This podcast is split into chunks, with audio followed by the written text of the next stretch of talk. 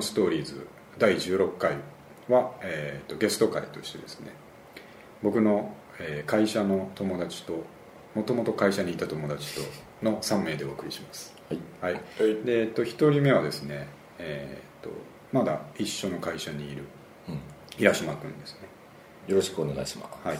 平島君は、えー、とうちの会社は前もちょっと言いましたけどコールセンター系のですね、を作るという方の会社なので、えー、と今日は AI とかの話を素人が語る AI の未来っていう題して うん。あの語っていきたいんだけどうん。その平島君の立場としては、うん。そのコールセンターとかにですねうん。AI を導入していく側と。うん。導入を検討する側としていろいろ話コメントをもらおうとうん。思ってます。で、えっと、もう一方は、えー、とちょっと前まで一緒に働いてたけども最近辞めて他のところに行ってしまった、えー吉田君。はいこんばんは、はいこんばんは。お願いします。はい、吉田君は何て言えばいいのかな。AI 関係だけどビッグデータ方面、そうですね。うん。うん。はい、ビッグデータ解析方面。まあ、てデータ提供側。データ提供方面、はい。あとはあの、うん。クレンジングね。はいはいはいだからそう AI の方にバリ絡むとこだよねそうですね。機械学習ディープラーニングそうですの元ネタみたいうな。そそう元ネタになるってことですね。教師データなどご相談いただくこともあります、こううん。うんでえっとあ忘れてたけど俺の立場ですね、うん。この俺の立場は、えーっとまあ、平島君と一緒に働いてるけども別にその AI の導入を頑張って考えなきゃいけない立場じゃないと。僕は営業系なんでね。うん僕は何について AI の方面からいくかっていうと SF 小説好き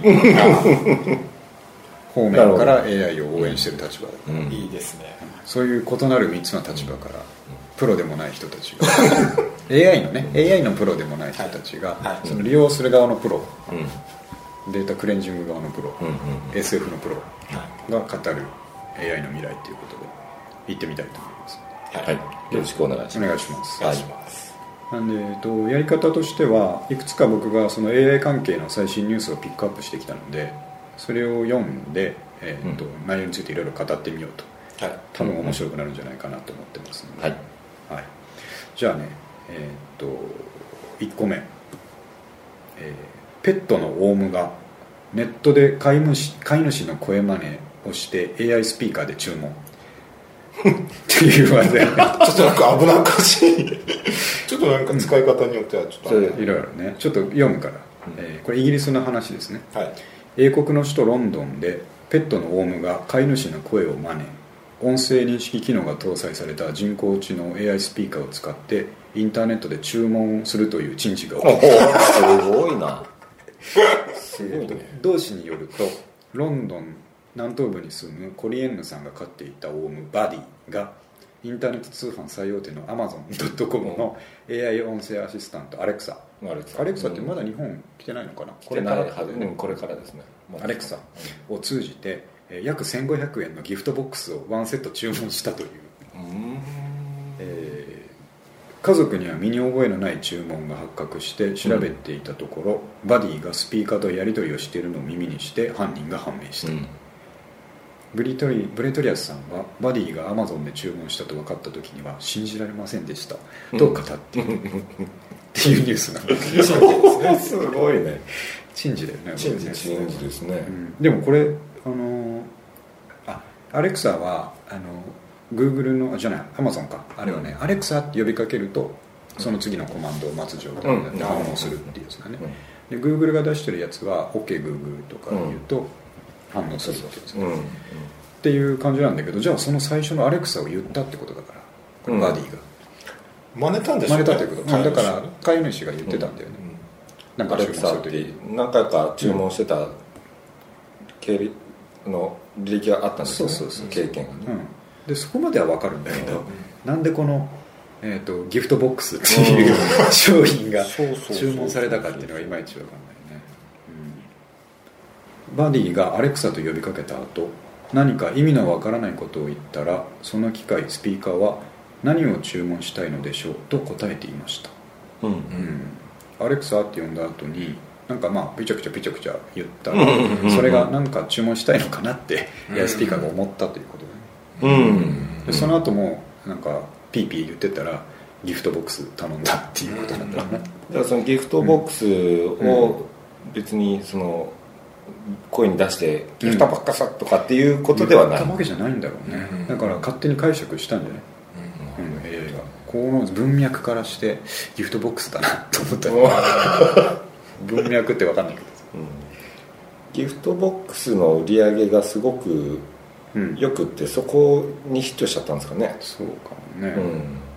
これがおすすめですみたいなやつを。そうそうそうそう OK って言ったとかそういう話かもしれない、あでもすごいな、こんなこともありますあとねあのピックアップしたニュースじゃないけど他に同じようなのであったのは夫婦喧嘩をしてて、うん。でそのエアスピーカーがある部屋ではい。夫婦喧嘩をしてたら、うん。あのまあ本当にやばい状態になって旦那さんがその奥さんを殺すぞみたいなことを言い始めうん。て、で言ったら奥さんあ旦那がね「なんだお前あの警察に電話する気か?」みたいなことで向こうだとこう911ってうん。うん言うじゃん、911なんとかかんとかって英語で言ったら、うん。その911を、うん。えー、と電話しろっていうふうにスピーカーが思ってうん。911に電話して警察とつながって消防かな？消防か警察とつながって、うんうんうんどうしました？っていう状態になったまま夫婦喧嘩してたから、あのやばいと思ってちゃんと駆けつけて、うん殺人を未然に止めたみたいな。はあ。殺人まで至ってたかもしれない夫婦喧嘩を止めた。止めたんだ。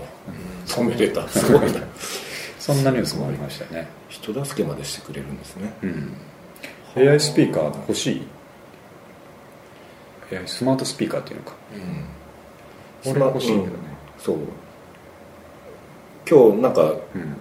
会議中にうん。勝手にシリが立ち上がったんですなんか発言したんですよ僕が。うん。そしたら「ヘイシリ」って書いてあってなんか反応しちゃったんだなって。あ いうことがあったんですよね。だからそれそういうのがやっぱね常にあ AI スピーカーとかってうん。リビングにあると、うん。全部聞かれちゃってるそれは言うよね。なんかうん。問題点の一つとして、そう。うん。うん。プライバシーを全部 Google がとか Amazon とかが引っ張ってんじゃないかみたいな話だよね。うん、反応するタイミングはあるんでしょうけど。うん。そう。まあでもそこがやっぱイメージが、うん。うん、なかなかそれを活用してあすぐ注文しようってうん。いうシチュエーションがあまりまだないなっていう感じがしますね僕は。でも、やっぱパソコン開いてとかうん。スマホ開いて Amazon で何か注文するよりは、うん。アレクサって呼んで、うん。あの洗剤一つあってまあまあそうね。言ったらすぐだからね、なんか僕それでうん。一個思い出した映画があって映画？映画です。ね、まあ内田さんは FF FS ね。SF ね。SF, SF から、うん。なんかこうまあ AI、うんまあ、入って入ってくるね。きてるじゃないですか、うん。入ってきてる。僕はね、うん。あの映画で、うん。あのロバート・ダウダウニー・ジュニアが、うん。あの主演してるあのアイアンマンに出てくるあのジャービスですジャービスねあいけてるね。あれまさに何様って言うんだっけ？あれ。えっと主人公なんていうのだったっけ？あれ主人公えっとですね。あちょっと待ってください。ど忘れしたあ俺もちょっとどう忘れた。後でた後で確認しよう後で確認しようはい相当ど忘れしちゃった、ジャービスは、やっぱもう未来の形ってああいう形だと思うんですよ、人工知能の、でそのスマートスピーカーも、うん多分そんなイメージだと思うんですよ、うんだから日常生活に、うんまあ、どれだけうん。人とうん。やっぱコミュニケーション取れるかっていう、うん。今 IT のこと IT って言わないですもんね。ICT って言いますもんね。C なんだっけ、うん。コミュニケーション。なんですよ、うん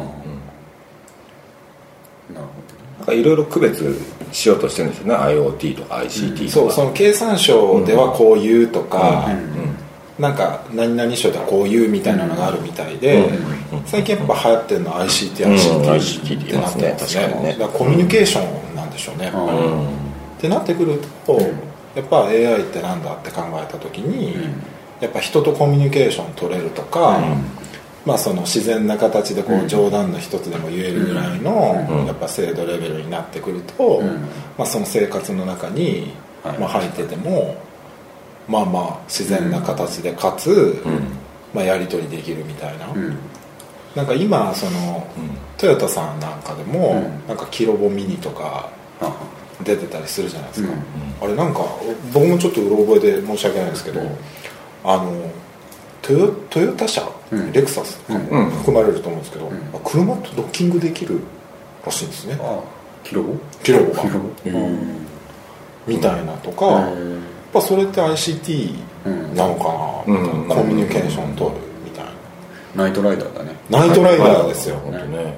ナイトライダーなんかリメイクされるんじゃなかった？あなんかそうですね話あってるけそうどそう。映画の話に行くね。うん。ジャービスジャービスはービスあのーなんていうのかな。あの時々とぼけたことを言いますよ。言うじゃん。言いますよ。真面目なんだけどみたいな。あのキャラ設定いいよねあ思い出した、うん。主人公の名前。なんだっけ？トニー・スタークです。あー。なんだトニー様って言うんだっけ？トニー様トニー様っていうんだっけ？スターク様い。やトニー様。トニー様。なるほどね。思い出した。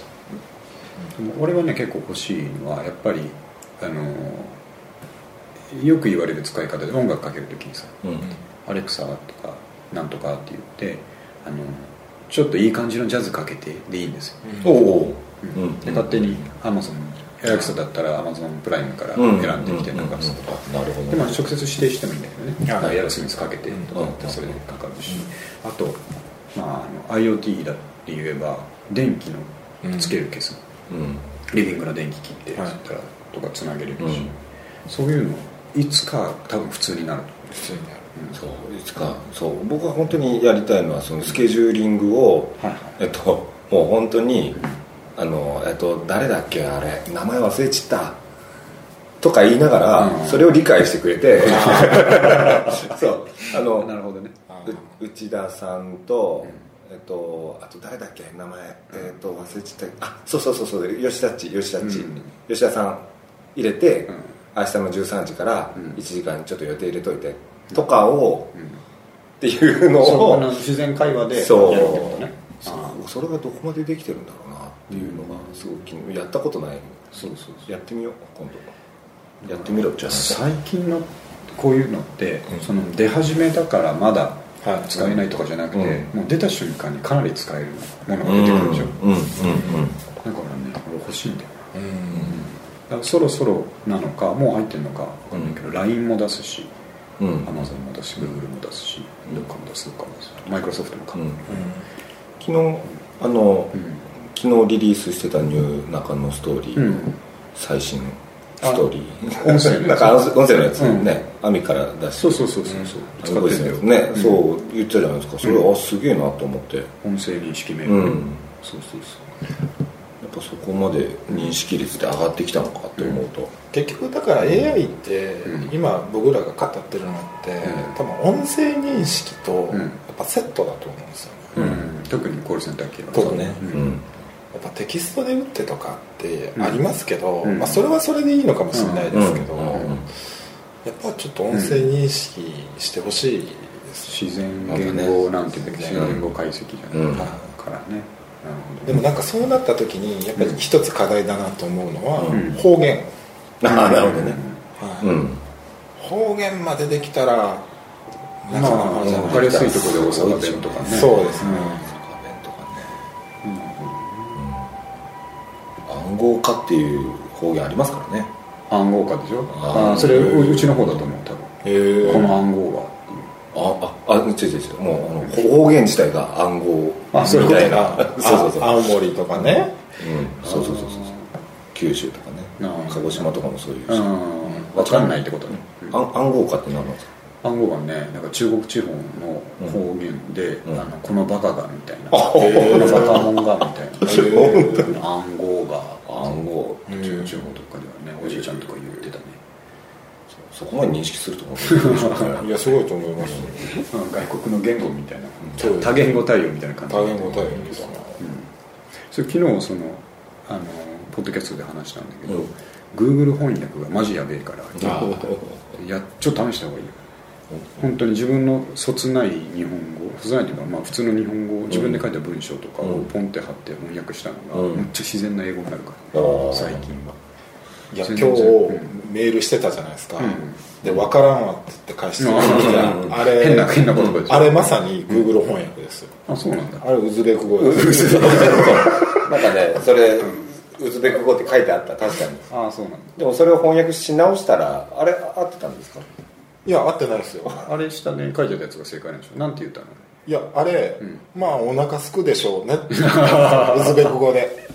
だってウズベク語そのまま俺だって検索しては変換したら、い。あの回答だったんだよ。あの空がみたいな話そうそうそうそうそう。いやお腹すくでしょうねってあれしたんですよすくのすくだいやもう本当にねあれほんそのまま Google に食わせてはい。翻訳したら私は私の心が空である。あなたに言います。あ何こう心が空か。だから空ってか殻でしょ。多分殻ああなるほどね。あなたに言いますなんだ。そう。うんそんなロマンチックなこと言われてもって思う。ちょっとポエムわからない。ウズベク語。メッセージの途中でいきなりウズベク語になるの嫌だ翻訳するっていうそのワンプロセス余分にかかるから。そう本当ですね。ダメですよなるほどね。そういうことか。いやでも Google 翻訳本当にすごくてすごいよね。あの今画像でん。英語を映しただけで、うん。もうあたかもそこにあるかのように、もう日本語で映し出してくれるんであすよ。あれね。拡張。拡張 AR でそう。あのキャプションがつくやつそうなんですよ。えー。すごいですよ。だからこうやって文字書いてるじゃないですか、うんこうこうやるんだよね。カメラ通すだけでもうそれ翻訳されてるんですよ。えすげえ。だからコカ・コーラとか書いてある。英語でね。こうやったらコーラってカタカナで。うわすげえ AR でこう出てくる。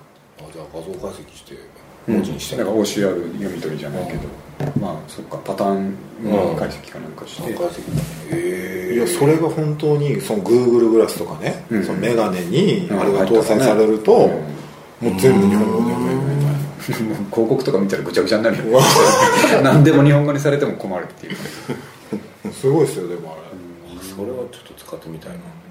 ちょっと前にそれなんかね動画話題になってたよね、はい。うん、見た見た確かに Google 翻訳はもうなんか機械学習入ってるんですよね。入ってる。入ってうん、英人変えてすごく、ね。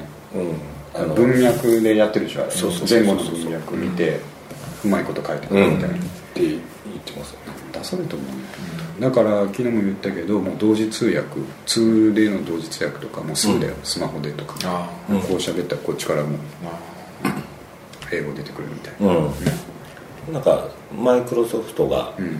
ややりますよね。新しいそのなんだっけな、えっと、パワポのオプションで、その同時通訳スカイプをすることがだからその国が変わったところではいはじゃあ中国の人、日本の人アメリカの人っていうふうに登録しといて自分がどこの言語の人なのか、あおはようございますって言ったら同時にあの中国語とあの英語に翻訳されたチャットのこう文字が相手方に行くと、うん、っていうデモをしてましたよ、うん、ソフトバンクワークでああでもそんなことを本当にするんだなって。でもそれがその機能を売るんじゃなくて、うん。パワポのその遠隔スライド遠隔プレゼンをするためのオプションとしてうん。それを組み込むっていうところが、うんなんか生かしてんな。うん。贅沢ってことでそうそうそうそうそう。なんかねなんか可愛い AI ばっか作ってんじゃねえなってチあー。ャットボットばっか作ってんじゃねえなっていうのをすごい底力感じましたけどね。うんオッケーじゃあ今オウムの話からそこまでいきました。次あ次もね俺結構気になってるテクノロジーですね、はい。ニュース読みますね、えー人工知能の権威レイ・カーツワイルが Google でメールの自動返信を開発する本当の狙いっていうタイトルです。うん。レイ・カーツワイルってあのシンギュラリティっていう言葉の,、あの開発元みたいな感じですよね、えー、とシンギュラリティという概念で有名になったレイ・カーツワイルは今 Google でメール返信文の自動作成機能を開発している。その最終的な目標はなんと人間並みに言語を理解できる AI の開発であると。うんで、えっと、Google のその、えっと、自動返信機能ってどういうやつかというと誰かから来たメール。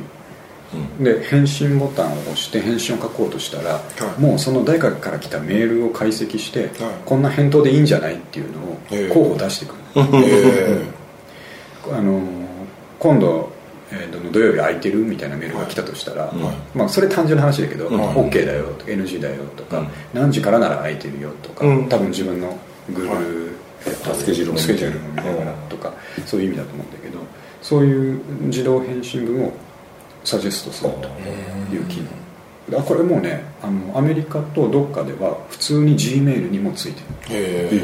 何のオプションでもなく普通機能として。日本にはまだなそれを開発を今レイク発売がしてると、うん。でスマートリプライっていう機能だそうですね。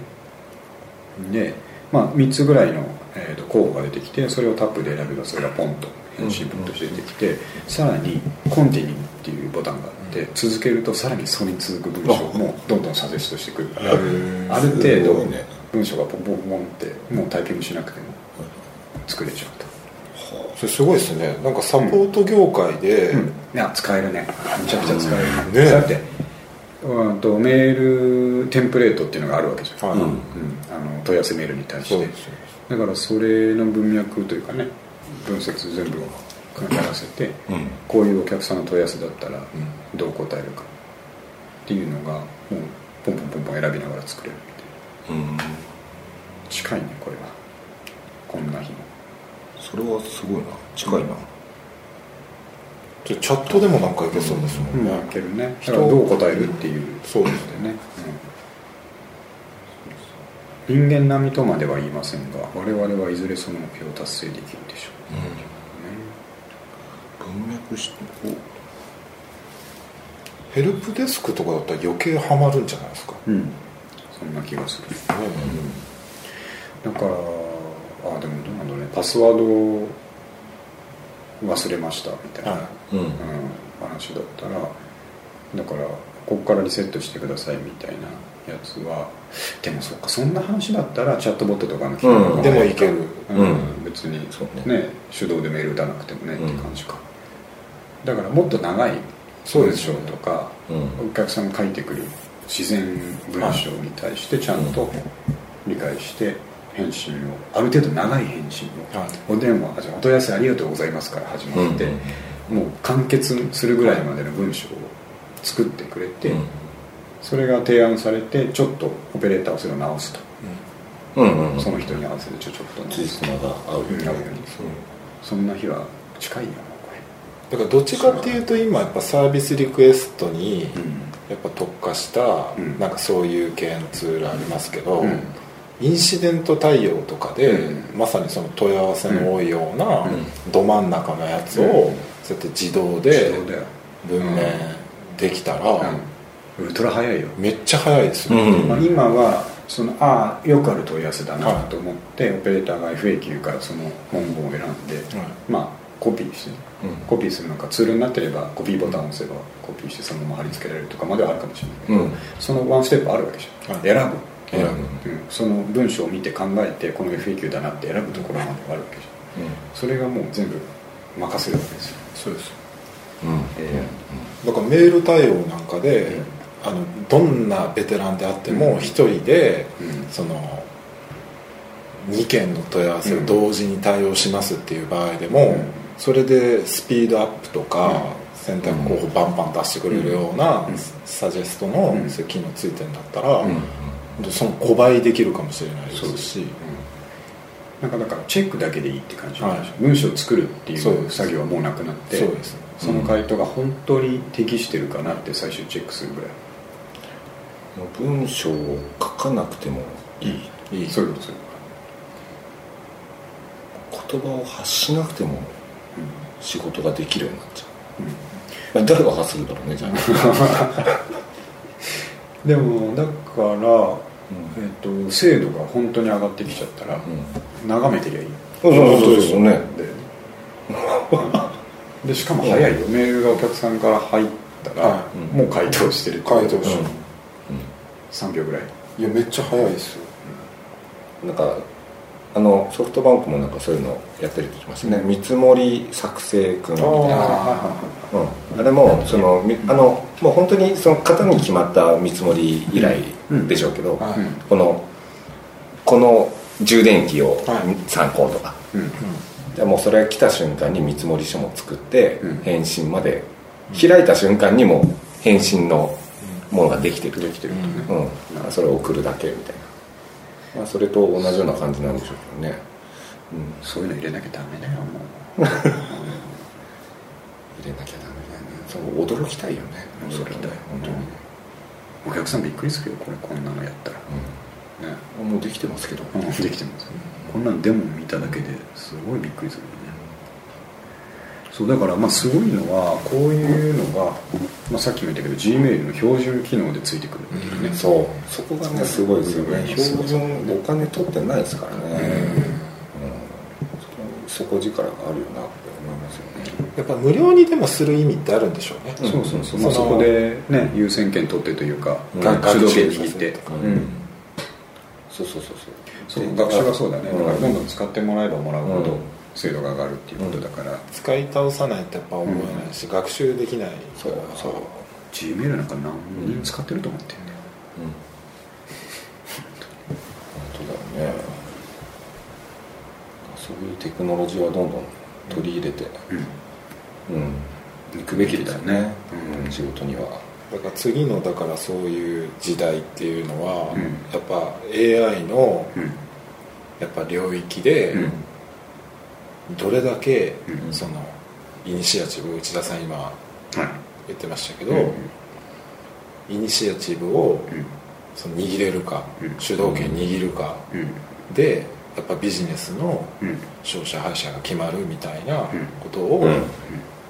誰かが言ってましたから。ね誰か言ってたね。そこら辺が曖昧なのが俺たち。そう。ね 誰かこういうこと言ってたな。そう誰かが言ってた。うん誰か言ってたの、ん。まあ誰か言ってたの？日本人じゃなかった。日本人じゃない。日本人じゃなかっいたやイニシアチブだもんね。アメリカ人。うんそこまで分かればよしとしよ。うまあまあそういうことで。あの多分日本語版 G メールに導入されるも間もなくだと思うああそうね。ちょちょっと楽しみですね。楽しみです。ね、うん。いつの間にかそうなってると思うよ。でも Google 翻訳あんなね、うん。レベルで出てきて、うん。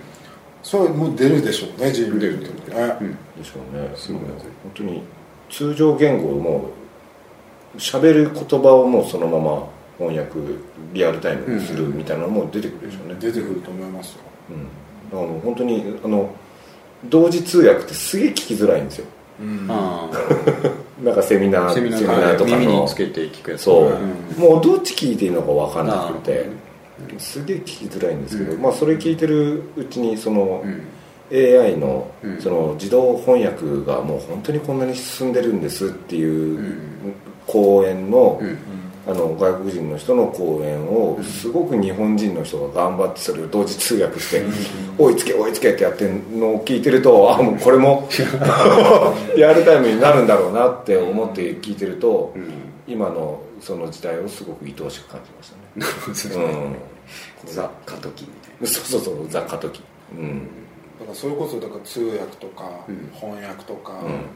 まあ次、うん。なくなるな職業のそうだな。やっぱリストに入ってんじゃん。って、うん、言いますよね。ある程度プロフェッショナルなとこというかはね、上何パーセントは残るとして、うんそのある程度できりゃいいじゃんっていうところは一気にね、大多数はやっぱり、えーみたいな感じになるよね。なるでしょうね。いやいやいや次行きましょうか、はい。はい、次もねあの気になるニュースの一つ、えー黒柳徹子さんのアンドロイドついに誕生。42年分の会話をもとにっていうやつ。それもうすごい教師データじゃないですかすごい。な。42年分の教師データ。ってなかなかですよ。すごいよね。ちょっと読む？よこれ。お茶の間の顔黒柳徹子さんがついにアンドロイドに、えー名前はトット。トトちゃん、あ、ね。トトちゃんですね。黒柳さんの愛称にちなんで名付けられた、えー9月14日にはトットの公式サイトも開設され黒柳さん本人との共演シーンを収めた YouTube 動画も公開されました。でトットは、えーテレビ朝日や電通またアンドロイド研究室の第一人者である石黒博教授大阪大学によって共同開発されていると、でここが一番面白いところで「徹子の部屋」の42年分の会話データをもとに音声合成技術を用いて作成。今後は自立会話システムも搭載される予定ボディは黒柳さんを 3D カメラでスキャンし等身大の形を作成。こだわりすぎだな。すごいな。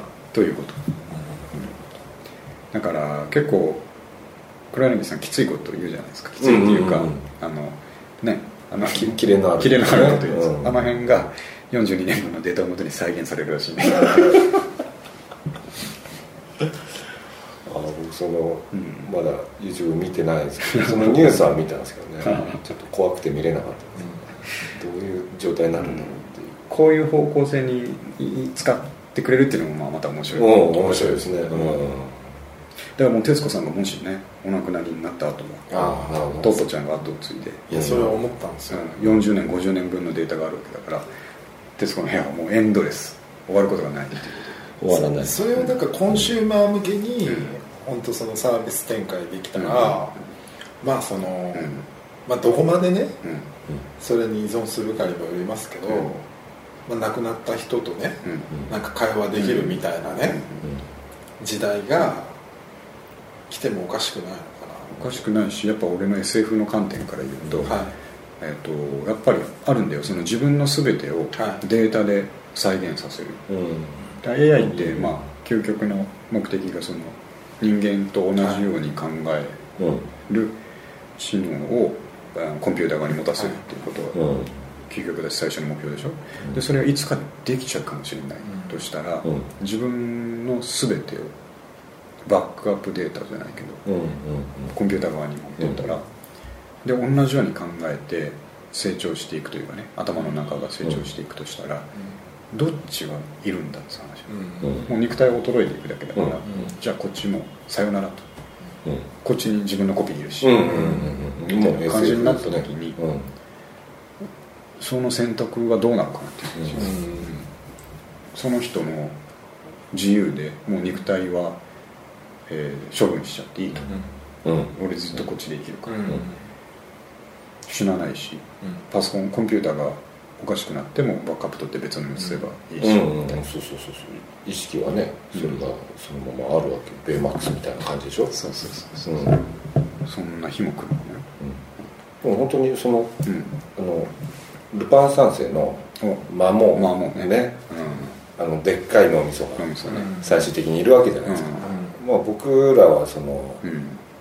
知能をそこに独立したものをこう置くってそういうイメージだったわけですよ、うん。でっかい脳みそになるんだな、うん。うん。人間ぐらいの。それさえもフェイクってことでしょ？もう。そうそうそう実物はいらないというか、うん。うん。それちょっと寂しいね、まあね。うん、脳みそであってほしいよね。まあ。見た目的に。見た目的に。なるそれででももしそれがねうん。実現してったら、うん。まあ、消える職業、うんもう一個あるなってうん。うんちょっと思っちゃいましたね。どれですか？それいた子 俺も思ってない。よ職業いた子いた子いらなくなるないですか。なってなくなるか、ずずっといるんだもんね、うんそうですの本人がね。そうですうん。会話できちゃうわけじゃないですか、うんもう恐れさん商売上がったりですよ。あこれ言い過ぎるとちょっと怒られるかもしれない、今じゃあいとこさん戦々恐々としてるってこと？AI のニュース見るたびに。だと思いますよ、誰でもねそのその国の言語で生き返らせちゃいますからね、昔だってテレビでマリリン・モンローうん。のねあの高齢させた時に日本語喋ってましたからね。そういうことね、うんまあ、そこは翻訳を使ってくるんだと思う、うん。じゃあいたこのこの後もちょっとじゃあ不安ですね。そうですよね、OK じゃあ続いてエンターテインメント系の話題。えー TK の話題ですね、おっと。うん、俺たちの TK もやっぱり AI のことは気になってます、うん。なるほど。はい。えー、とニュースのタイトルはこれアエラの記事ですね、はい。AI 作曲は絞り込み型なら人間以上。うん DM ネットワーク小室哲哉さんが語るとえーと何やら聞き慣れぬ音色が近づいてく。る奏者の姿は見えない。演奏する人ですね、うん。姿は見えない。正体は新たな展開を見せている AI 人間と協調して演奏しわずか数十秒で作曲もする。うん。将棋も囲碁もコンピューターにやられた。相手はハイテク黒船 AI うんネット上には作曲サービスも次々登場。これは敵か味方かと。を小室哲哉さんに話を聞いてみたと。うん。うん。で、えー、と AI がこれ小室さんのコメントね。AI がどういう曲を作るかは大体見えます。例えばマニアックなジャズという絞り込み型の作曲はどんどんできるはい。とオーダーを受けて作曲するなら人よりはるかに優れてるでしょ。うと、はい。えー、とだとそうなってくるとえー生身の人間が全部そぎ落としたところでふと口ずさむ鼻歌の方が心を揺らすかもしれない。うん。アコースティックギター1本と人の歌声の方がしみる人もいると、うんそんな曲を二者択一にしないでやってみてよっていうふうに AI に求めるときっと AI が相当相当悩むでしょうと。データはたくさんね。うんこんな曲はいい曲だっていうデータがたくさんあったとしても、はい。相対的に選んだ曲じゃダメなのでと、うん。小村さんの段ですね、なるほで AI は真ん中は選ぶことができる。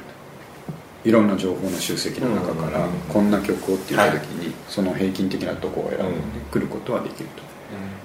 ただその旋律の山がどうしてそうなったか解明はできないっていうことらしいですね。ど。なるで小室さんがえー AI にオーダーしてみたい曲は2種類あると。ほどあまり細かい条件をつけずにめちゃくちゃポップな曲ってリクエストしてみたおいおはいはいはい。というのともう一つはもうめちゃくちゃな条件を出してその通りの曲を出してくれるか確かめてみたい、ジャジーで演歌みたいでみたいな。そういうことだと思うジャで演歌みたいでカントリーみたいでちょっとエモくて。ダンスが入って。て アコギみたいなみたいな。ユーロビート調の。ユーロビート調。って言った時に AI がどうしてくるかを見てみたい。なるほど。すごいな。これはあれじゃないですか平島さん昔ね。うん。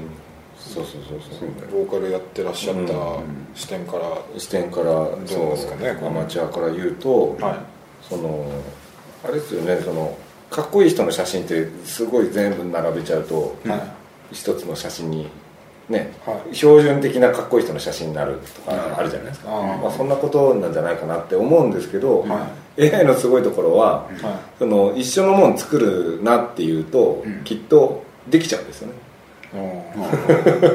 標準的なものじゃない新しいこう写真でいうと顔を作り上げることができちゃうんじゃないかなって、進むとね、だから本当にその標準的なものを作るだろうっていうところからもその先を行っちゃうんじゃないかなっていうのは怖いんですよね、うん。ただ奇想天外なことはしないから。例えばその AI ってロボットってね、人間ってね10人というの個性があるからそれなりのねあの同じジャズをやってきた人でも価値観が違うからうん。なわけでしょ、で多分それって AI の世界でいうとショートサーキットって映画あるじゃないですか。雷落っこってきて、うん。あの機械が。うん。違う、そうそうそう意思を持っちゃうみたいな、そういうことが起きない限りはその、そこに個性が出てこないはずなんですよね、うん。まあそうなれば個性が出るのかちょっと分かんないですけど、多少故障してるんですよ。人間って多分。あそうその故障が味になっててそうね。そうそう。そうそうそうそう。深いですね。そう。じゃなだからその欠点が利点なのか利点が欠点なのかちょっと分かんないですけど、ああそそれが味になってるわけでそれを、は AI は多分できないです。そういうことね。ああそこはまだ。人間の良さはうんうん。不完全なところがあるからまあそういうことです。そういうこと深いですね。ちょっとエモいですね。日本の日本の、はい。これこれを誰に言ったんだっけ？ああのえっ、と古来の建築物日光の。はそううんう。ん寺とかね、いはい。ああいうのわざとそうそうわざと完成手前で作るのをやめてると。ああなるほど。不完全がかっこいいと思われてるから。あ完成されたらそこからあとはえー、と崩れていくだけあっていう美学が。だからわざと完成させない。ああへえだから俺も完成してないんだよ。ああなるほどね。ああちょっと自信が持てますね。そうです。まだ完成しなくていいんだっていう。いやなんか不完全の話とか、なんかさっきあの、うん。記事で、その鼻歌、うんうんこそなんかってそいう。この方が効くみたいなね、なんかそその話を今いろいろ聞いて、なんかあこれ AI でたとえなくなってもうん。復活する職業あるなってちょっと思っちゃさっきからそんなパターンばっかりまあじゃあちょっとお願いします。ななんですか？例え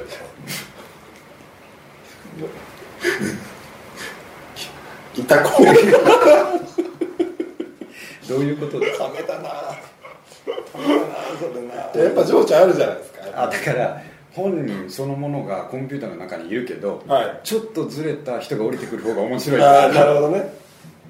それそこってやっぱり大切なんじゃないのかなって今この話聞いてて思いました、情緒ね。歌謡スペシャルに出て面白いのはやっぱそっちだとそっちだよねカスペですよ。カスペ。カスペだよな。カスペですよ。あいやだから一旦はちょっと絞るかもしれないけども、やっぱ復活する職業で やっぱ代表的なものっつったらあ俺やっぱいた子かなって思いますよね。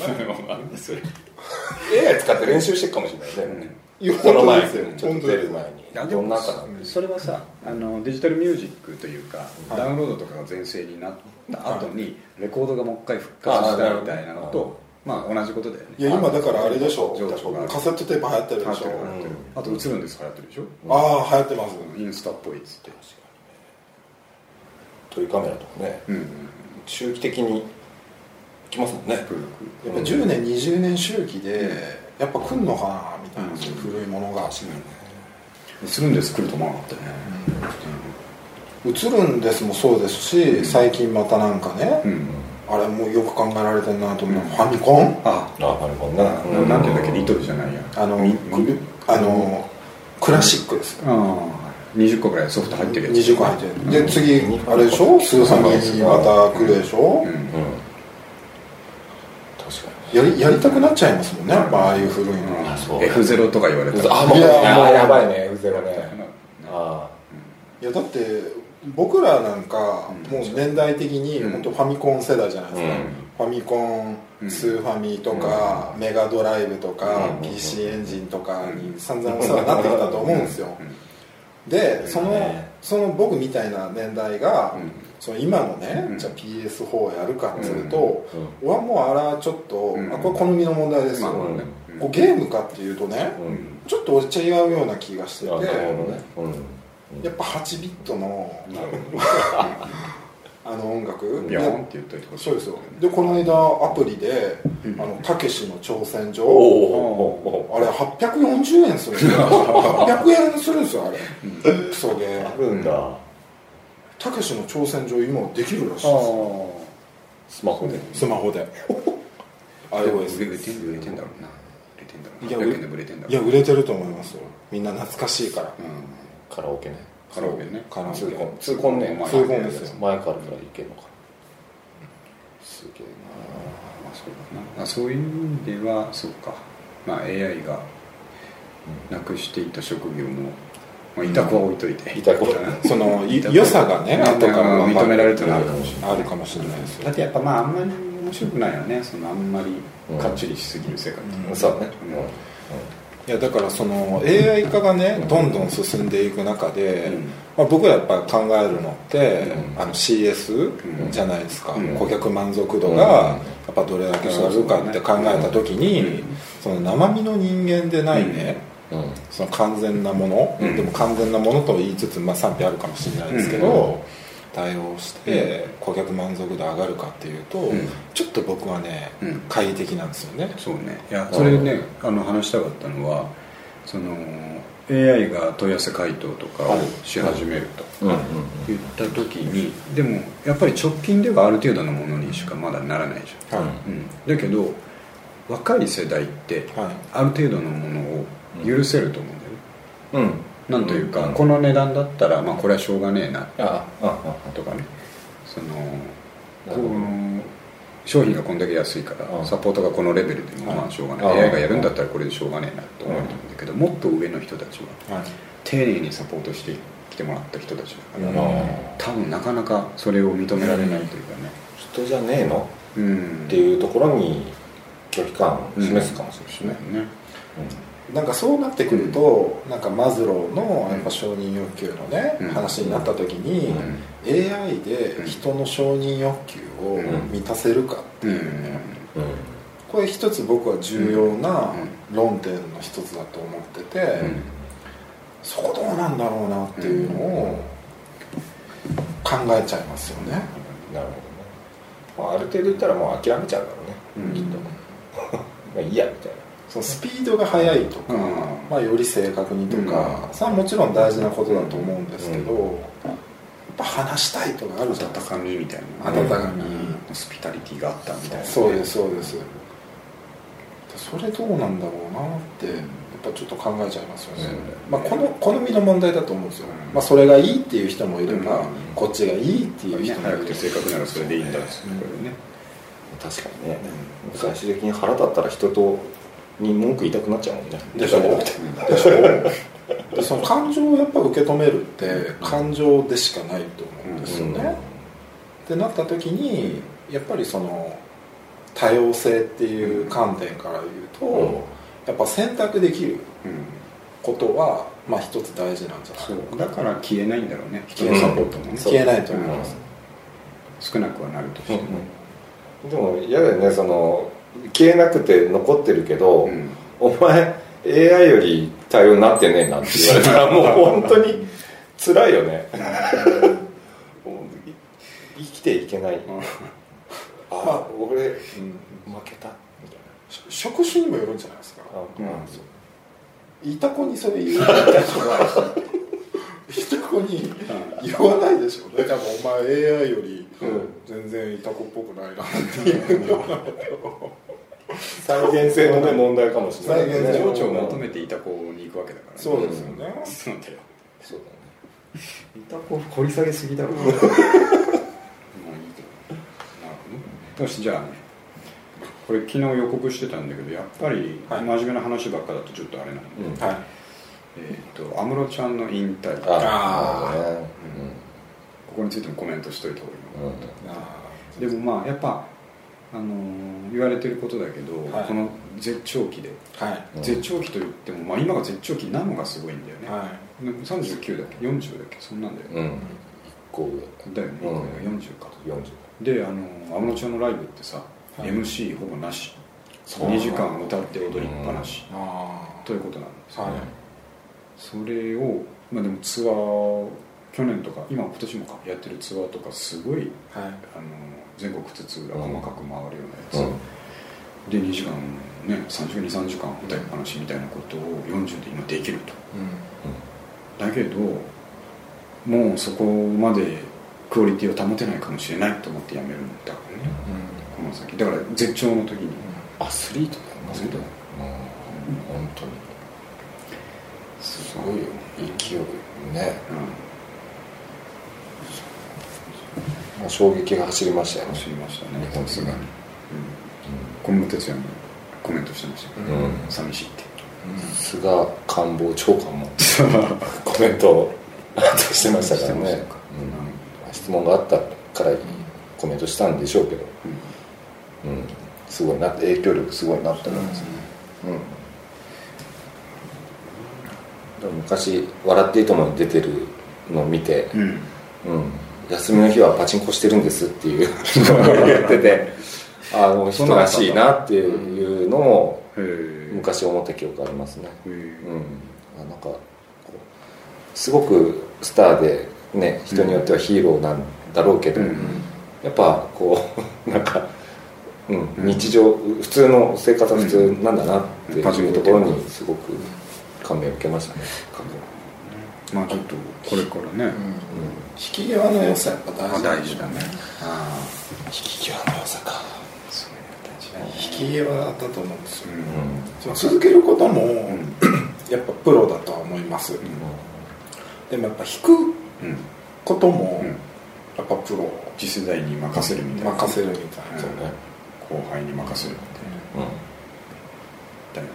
ねだから引退する理由一個じゃないと思うんですよきっと、いろいろあってのその決断だと思うんですけど、ただ僕らが客観的に見てて思うのは、うん。やっぱ引き際の良さうんが一つ挙げられるのじゃないかなと、うん。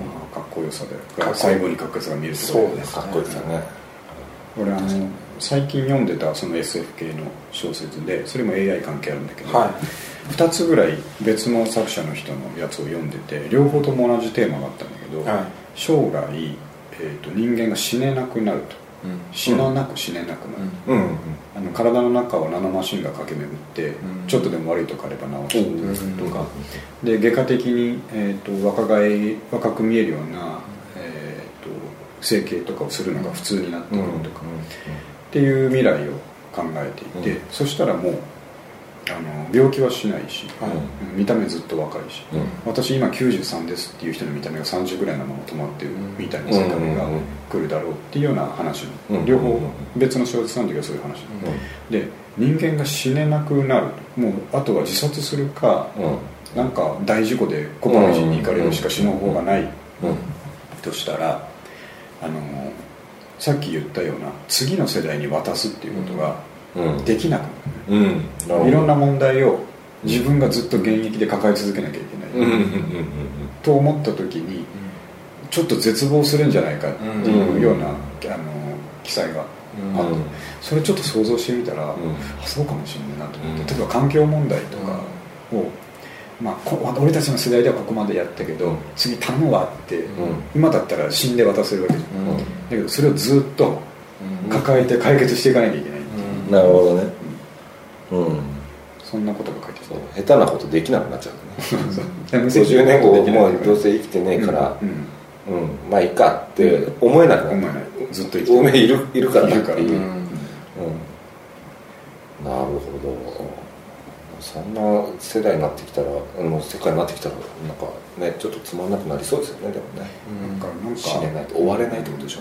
倫理観とかね宗教観とか、その人間って100歳以上生きるなんてなかなかないじゃん、うん。でだけど100年以上生きるのが普通になった時の人間の考え方。うん。それまた変わってくるんですよ。そう。80で死ぬと思ってるから今いろんなうスパンで考えるわけよ、うん。何歳までに何しよんうとか、だけどずっとなんか200歳ぐらいまで普通に生きるっていうのが普通になってくると、今何したらいいんだろうなってうん。うん思いながら過ごすんじゃないかどこまで、んやっぱ今やりきらない方がいいんじゃないですか？なうん。100歳まそうそうそう。でまだ未完全に。未完未完成のままね、いけばいいのかもし動ける状態でやっぱ長生きするとかれないうんっていいと思うんですけど、うん。ねやっぱただ生きてるだけっていうのも、まあ、そう家族にとっては、まあ、望むことなのかもしれないですけど、そのやっぱむやみやたらにね、うん。その自然の摂理に反してですよ、うん。寿命を延ばすっていうことは、うん。いろいろやっぱり弊害出てくるんだろうなっていうのを、今我々が直面しているこの現実問題、例えば社会保障費、介護うんってなってきた時に、うん。でしかもその子供がうん。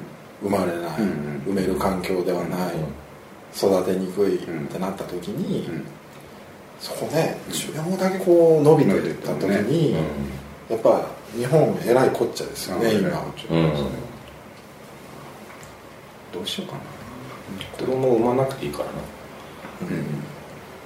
死ななくていいってこそうそうそうそう。あまあその小説もそうなってた。とうん。だから、あのー長生きするから、あのー産まないっていうのもあるんだけど、うん。そのなんか、えー、とそういうふうに体の一部をねアンドロイド化うんしていく過程の中で人間がその機能をなんていうか進化の過程として失っちゃうんだよねうんうんだってそうもう子供作らなくてずっと生きてんだもんみたいな。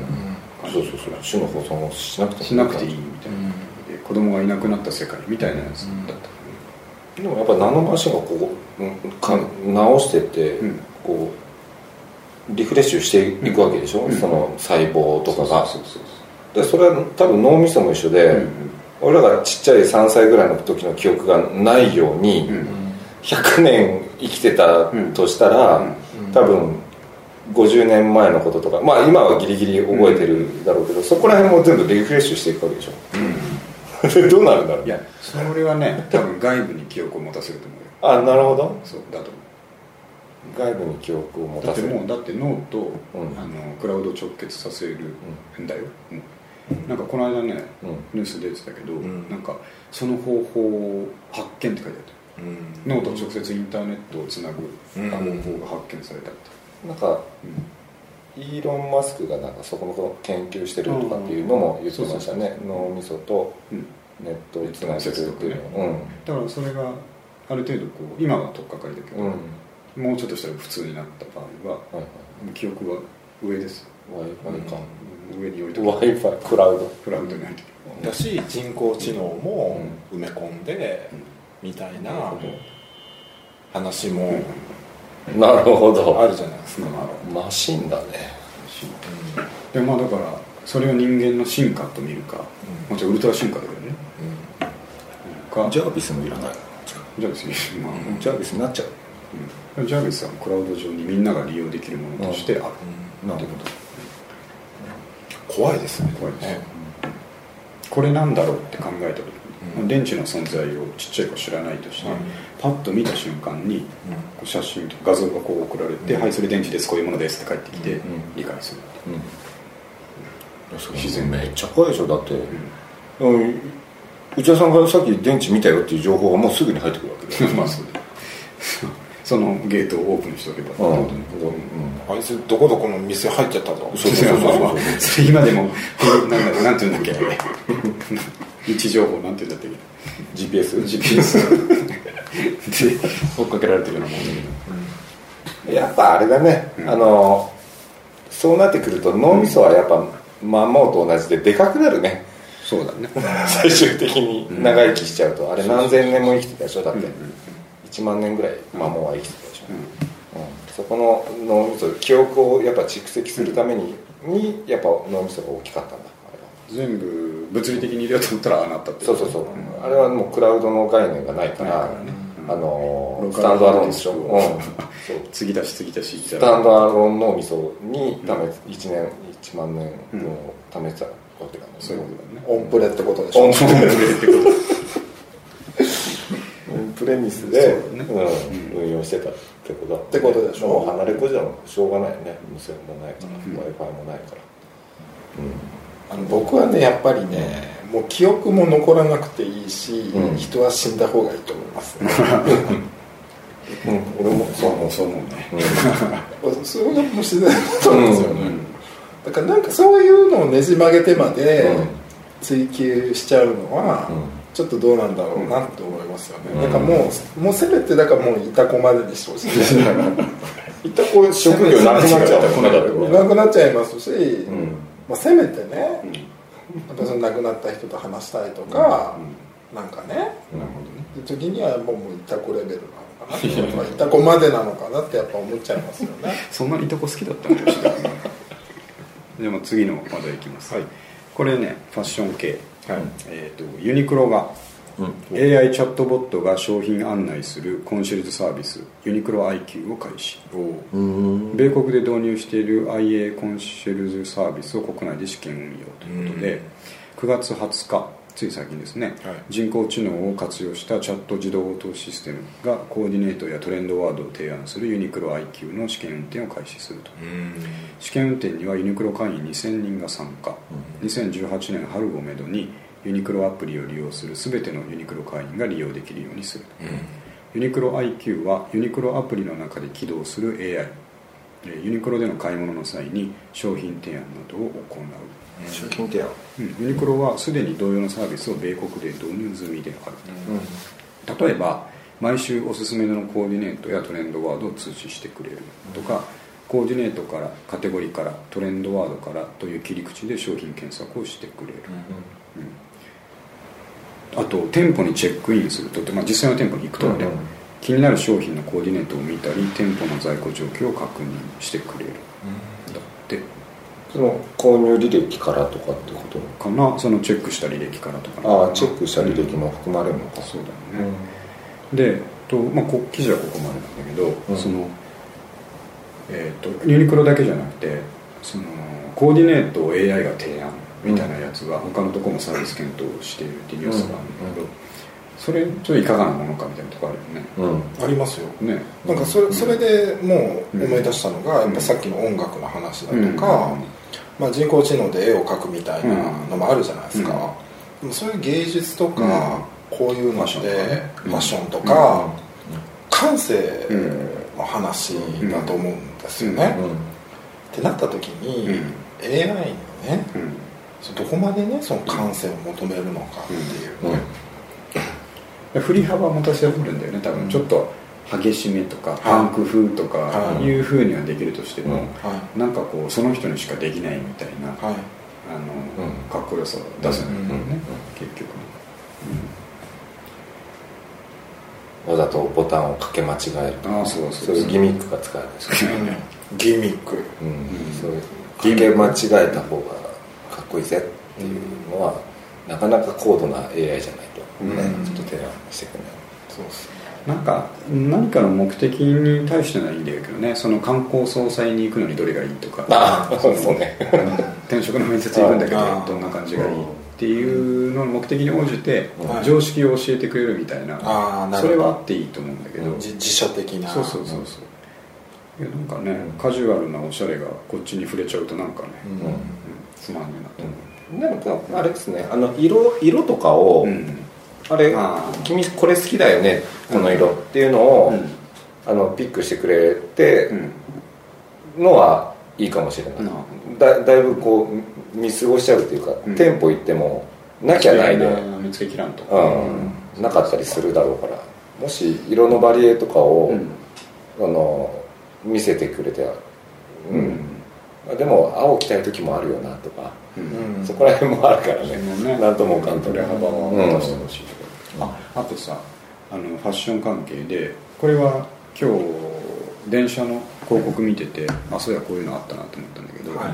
アマゾンファッションあ確か海外ではアマゾンワードローブっていうサービスだったとはい。アメリカとかで。だけど多分違う。違う。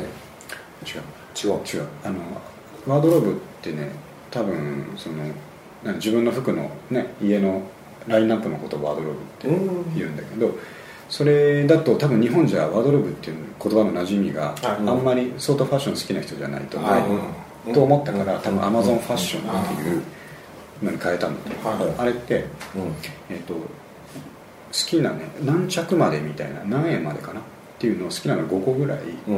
えっと服を選んで、うん。で配達されてきて、うん。とりあえず試して着れると。へでえ30日間以内は返品 OK みたいなサービスが始まる始まったのかな？電車で広告してたぐらいだか。らアマゾンファッションそれでもねそれを考えた時にそのビジネスモデルってってこう電車の中で考えちゃったんだけど、うん。30日まで多分ね無条件返品 OK だと思う。ん。だよ来てるってこと？来ても来てもだと思う、それは当然試着するじゃん。はうん、で試着とそれを着てコンビニに行って帰ってきたっていうレベルって分かんないじゃん、うん。アマゾンからすると、うん。い分かんない。でさらに拡大すると、はい。それ着てデートに行ってはい。帰ってきたって分かんないじうん。ゃん。でもそれでも返品 OK なわけ。へえ無条件。無条あね多分その見てないんだけど破れたりとかそういう既存したものに関しては NG かもしれないけど、30日間返品 OK って歌うってことは分かんなきゃいいってことだと思う。ん。う、なんていうかボロくなったのがね。ふ普通でもなんかそういうアパレルのうん。返品ってうん。タグ切っちゃダメとかまあそうですあああるある。ね。黒から出しちゃダメとかね。そそういうのどうなんですか？ねタグ切ったらやっぱダメなんですか？ねあのいやでもねは30日 OK ってことは、はい。それ着て外出てみるでしょ。そこまで想定してると思う、いああなるほだからいいんだと思う。多分着てどる多分なんかその納品書じゃないけどはい。注文履歴とかが、まあ、それがウェブで分かるからね、はいとりあえず現物を送り返すとやっぱこれ着ない。で気に入ったのだけ買うみたいなスタイルなわけ。何個か選んで。うん。でそれを考えた時にその送り返したやつどうするんだろうなと思った。うん。それ他のアパレルでもそうなんだけど、うん。ZOZO タウンとかうん。も割と返品のルールってうん緩いというかうん。何日まで大丈夫とかあるんだけど、うん。分かった分かった。それで返したのってまあ綺麗にリユースされるの。うん。か、アウトレットになっちゃうそう古着として売られるのうんか新品としてもう一回売られるのか、それってどうなってんだろうなってちょっと気になって、謎ですね。うん、今度三上君聞いてみようかああいやなんかあの三上社長あアップルとかは、うん。なんかそういう初期不良のやつで戻ってきたやつは、うん。もうそのシェルだけ変えて、うん。整備済み品で、ちょっと値段下げてうん。売ってますもんね、あそうなんだ。あるただね僕あの iPad mini 持ってたんですけど、うん。それ整備済み品で買ったんですけど、うん。今もうやっぱちょっと液晶がもう不具合を起こして使えない状態になってますね。本当に34年で。まあその34年っていうサイクルがちょっと長いから、まあ、まあ十分使えたといえば使えた使え、うん、なんですけど、うん。やっぱなんかねそのうん。リユースうん。やっぱそういうリスクはありますけど、ただアパレルは別に機械物じゃないから、うん。壊れてたわけじゃないからね。うん。分かんないですもん。ね、うん気になかったから返品しただけだもん。クリーニングしてアイロンかけて「お乳です」って言ったら「あお乳なのかな」ってやっぱ思っちゃいますよね、できっとそういうビジネスモデルだったらみんなやっぱ最大限は5個ぐらい、まあ、とりあえずもらってみて、気に入ったのだけ買うのか全部気になって返すのかっていうことをやるじゃん、い、はい。ってことはそれを次々古着に持っていかないと思うんだよね、それはやっぱりもう一回その新品としてというか、うんうん。出しそうな気がする、確かに。まあ状態見てでしょうね。うん。あそうそうそう。ちょっとうんこれこれもう一回出せる、まあこのパセリもう一回使えるなみたいな話、うん。そうそうそう。そうそううん出せるだから日本人はやっぱそこ気になりますけど、うん。グローバルで考えた時に、うん。海外の人そこまで気にするかっていうとあんま気にしないから、ああるのかな、そういう習慣の問題か。もうそれ次々やっちゃうんじゃないですか、う日本人綺麗好きだっていうからねその、んうん。なんかこうシェアサービスあんまりはいはい。展開できないとかって言いますよね。気になるじゃないですか、うんうんうん。気になっちゃうね。俺とか古着好きだから全然いいんだけど、はいそのそうじゃない人はきっと使う時にアマゾンファッション使う時にふと考えちゃう、うんこれうん、いつか誰が着たやつかないやでもなんか今アマゾンでも、うん。まあ、マーケットプレイスとうん。か,、なんか出品してるじゃないですか、うん。で僕もたまにアマゾンで服買うんですけど、うん。うんこれ一回着たやつじゃないのっていう その中にはぶっちゃけですよ。ありますからね本当俺よう服は買わんなんネットで。ネットで？あそうあんまりこれは割と大丈夫だな。本あのー靴とか困りますねやっぱり。まあ履いてみないと分かん。ないああそうかそうか。服とかはまだ大丈夫ですよ、サイズとか、うん。でも靴はやっぱちょっと履き心地っていうよりも、うん。確かなんなのああとさネットスーパー系は使ってる？ネットスーパー？ネットスーパー。だからロハコとかあのー他なんだっけ有名どころ。まあ普通のスーパーがやってるネット系とか、うん。まあアマゾンもそうだよね、まあでもアマゾンですね。嫁さんがよくアマゾンで買い物するっていうね。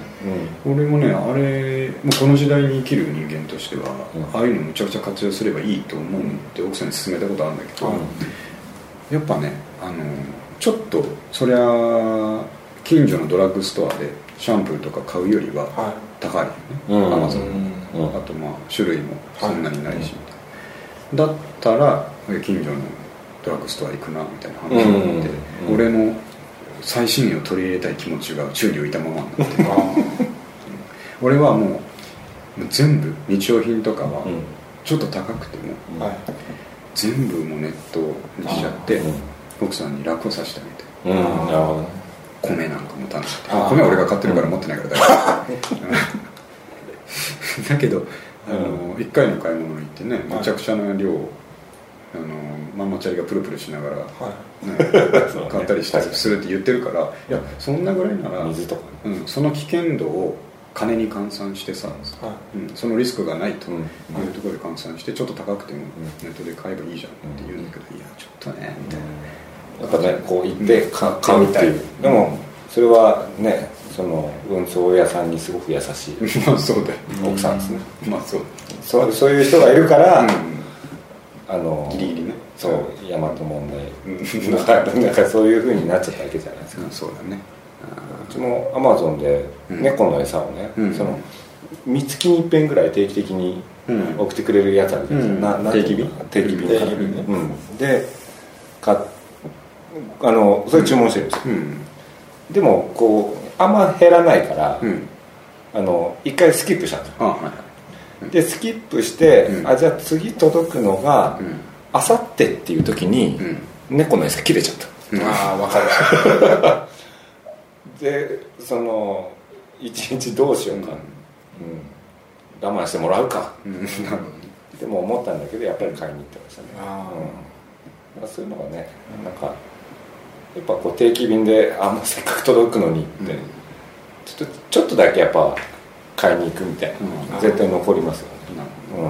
う選択だと思うんですよね結局、ん。うちもその水とかうん。はそういうの利用してるんですよ、重いからね。そう。であと最近うちの奥さんがですね、うん。今話題のですね、うん。パルシステムあのネットで正規正規うん。うん。ネットでなんか注文してうん。届けてくれるみたいなのがあるんですけど、うん。やっぱ便利っちゃ便利ですよね、うん。確かにね、ただ全部それかっていうとやっぱ全部それで賄えない部分もあったりするので、うんやっぱちょっと一部ああとね今おっしゃったその定期便うんなんかもうち子供まだうん。0歳なんあで、あのおむつおむそうつ的なねミルクとかね。確かに確かに、でだんだんやっぱミルクそんなに飲むかってなってきた時にミルクやっぱ溜まってくるんですよ、うん。粉ミルク。じゃあ飲めばいいじゃん。いや出番かなって思った出番かな。あ前飲んでた俺の出番これいよいよ出番かなっていうね、うん。飲むしかないそうだから今はねそんな感じであんまり奥さん乗り気じゃないからはい。しょうがない、うん。まあももっと年を取って、はうんスーパー行くの大変うん。行ったりとかいう時になったらまあ出番かなという感じそうですね。ドローンがねあれば。配達してくるな。うん。もしかしたら夕食のメニューをうん。こうあこれって思ったらもうその時点でドローンがもう出発してるはい配送センターの今なんかアマゾンでボタンピッて押したら補充してくれるやつある。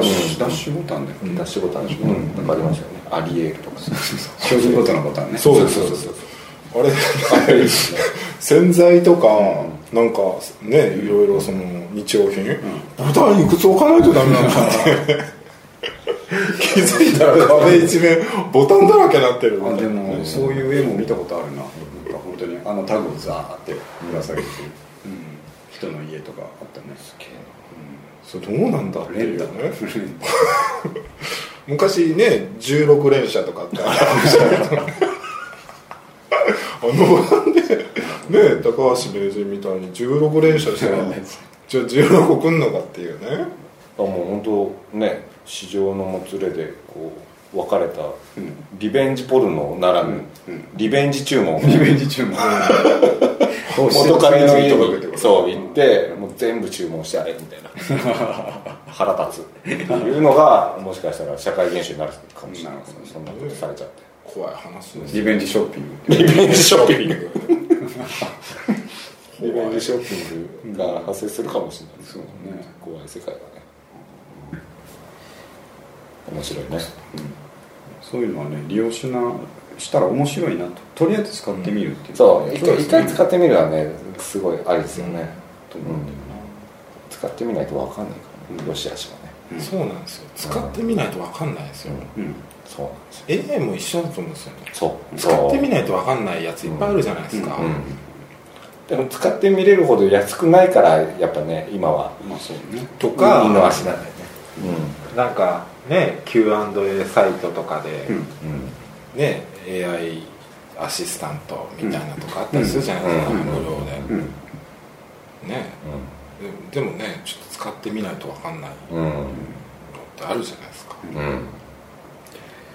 僕らがまだその凄さにサポート業界の中ではうん。まだ触れられてないじゃんなんうん。か恐ろしさに。その実際実体験としてね。そううんこの Google Gmail がどうだとか、翻訳アプリがどうだとか、うん。そこではもう目覚ましいものを実感してるんだけど、うんうん。なんかまだねうん。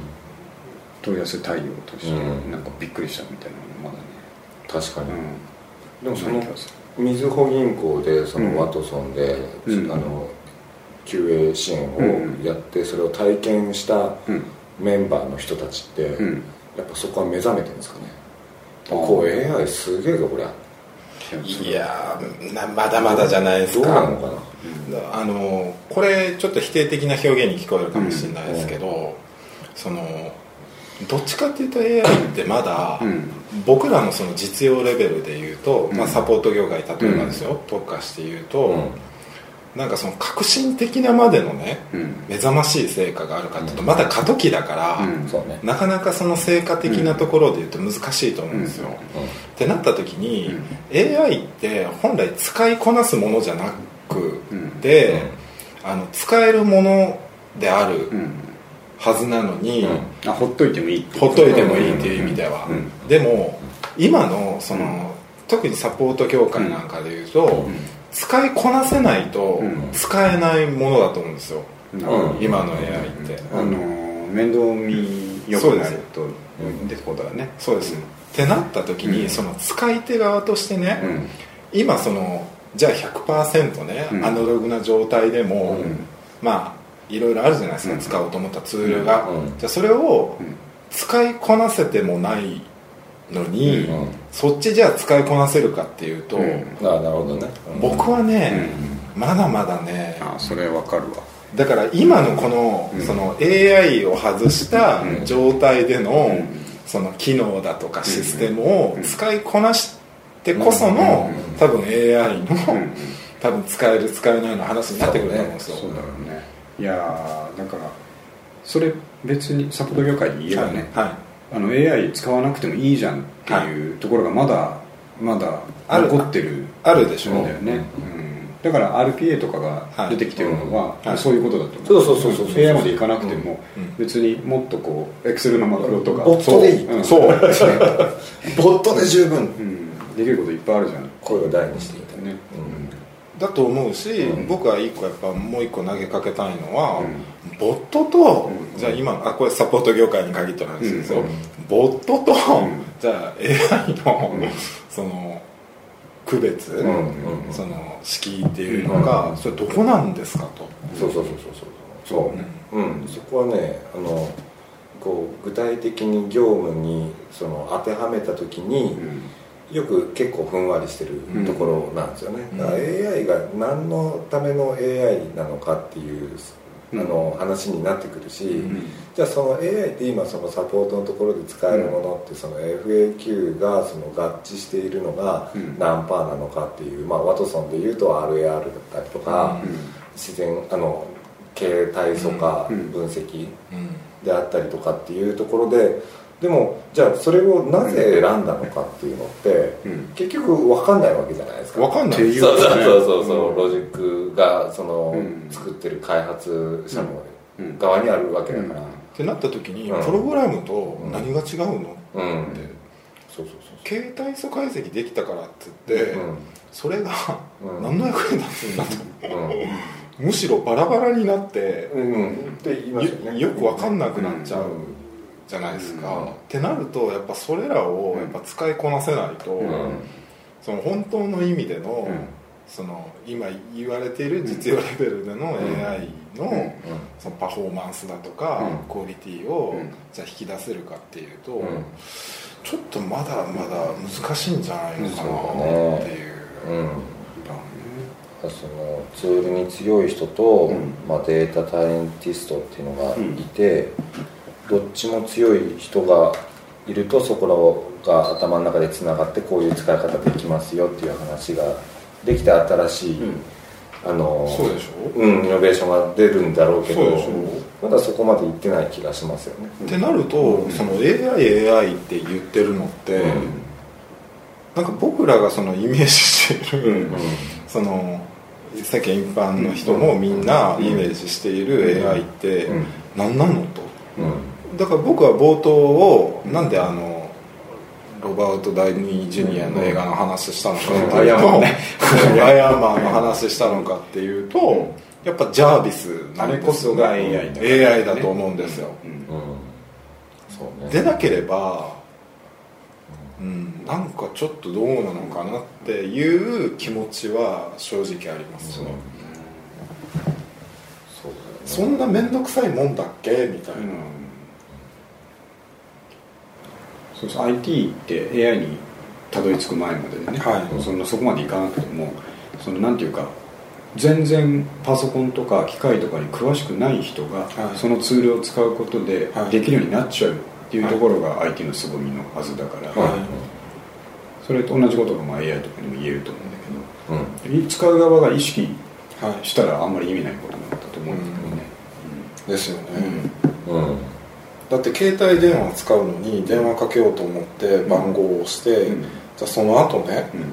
電話回線がどうなってってとか 電波のねバンドが何どうだとかって別にいちいち考えなくていいじゃないですか、だって押せばつながるんだからっていう、でも今のこのサポート業界に特化して言うと、そう押せばどうにかなる話じゃないじゃないですか、それどんだけね教師データね、うん。パターン作って、なんか引っ張ってきて、Q と A にして流し込んで、みたいなのが多いから、それを使い続けていくことによって、うん。じゃあ自動化するかっていうと多分違うと思うんですよ、うん。仕組み的に、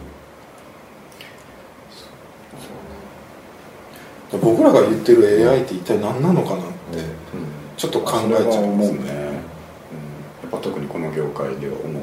ですよね。だって他の業界では明らかに便利というか、はい。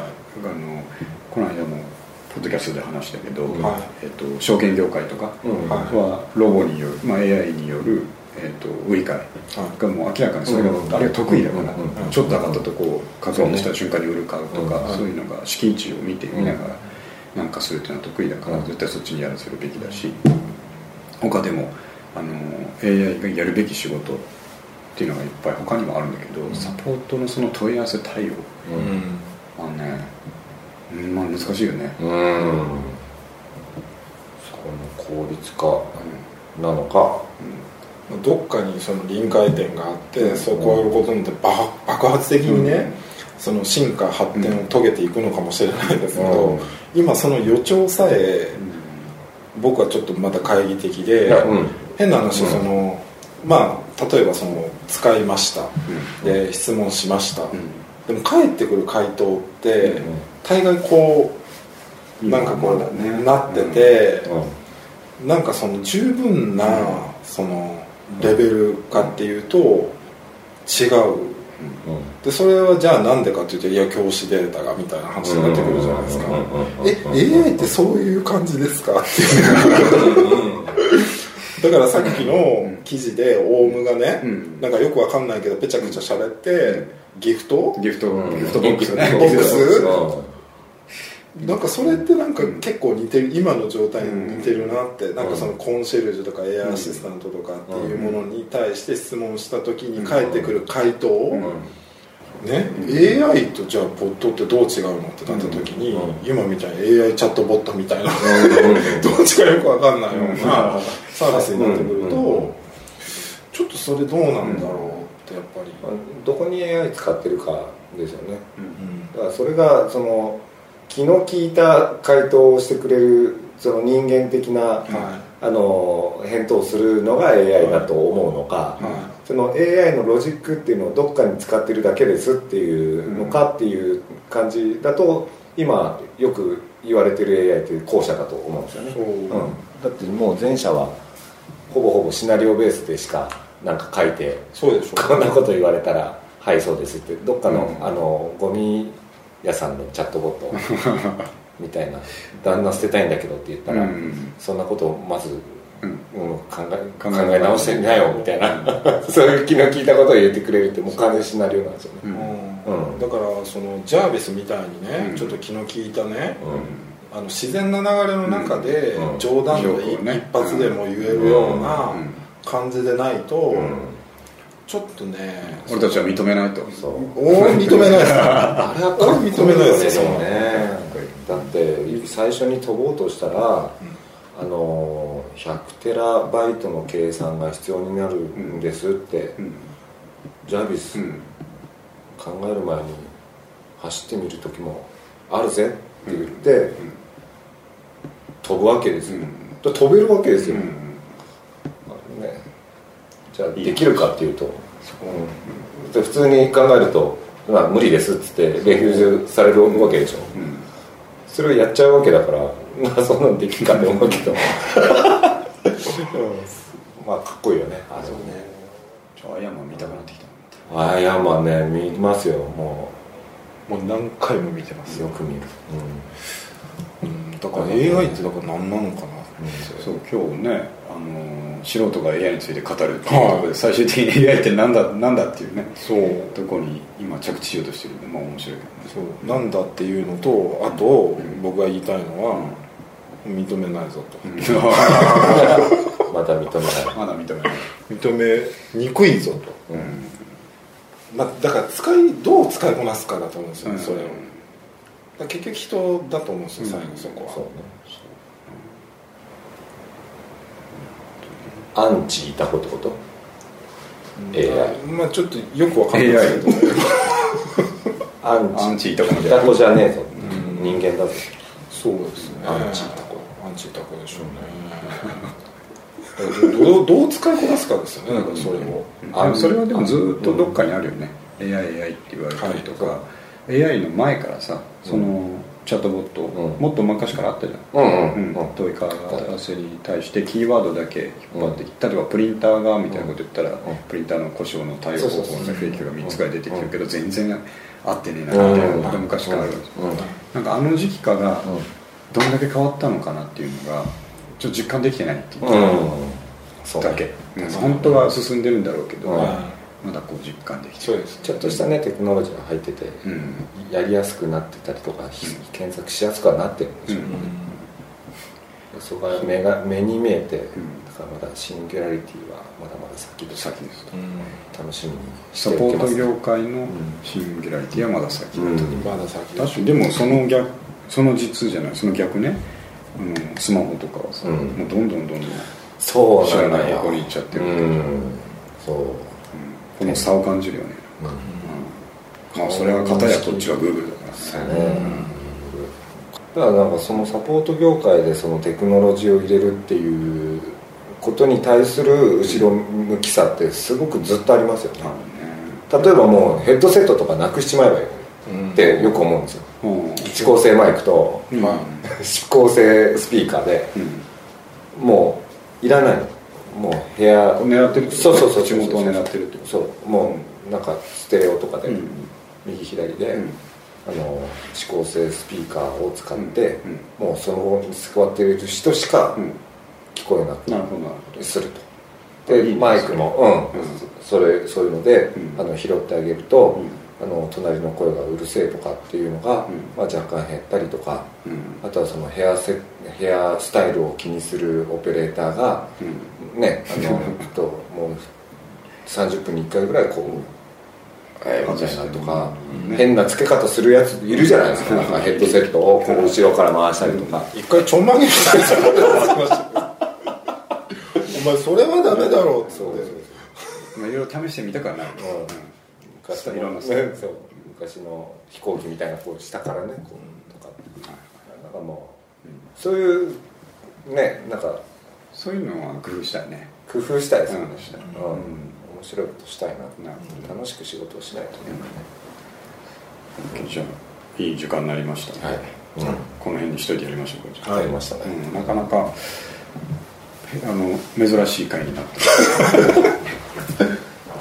たまにはこういうのもよかったりうんなんですけどね、面白かったうん、また時々やろうよじはい。そうですね。ゃあ、うん、ネタそれぞれ仕入れてきて。はいですね、でちなみにねあの今日はこんなむさ苦しいやつらとやってるでしょ、うん。うん来週はは僕のあの昔の女の子の友達2人だかあら。いあら。ら呼ばないけどね。あら。うん。聞けた貸し会議室でね。残念だなやるんだけどね。あのしかも旅の話を旅の話。キャピキャピやろうかなと思っていいじゃないですか。いいな呼ばないけどね。素敵な話題が出なかったな。そう放ち送ょ録音前にいろいろ素敵な話題出ちゃったから。ああ ちょっと短期運転が短期運転が長すぎた同じぐらい話してますからね。1時間話しちゃったから、うん。いやでも楽しかったですんで、うん。はい、じゃあまたやりましょう。はい。はい、今日は終わります。ありがとうございます。ありがとうございました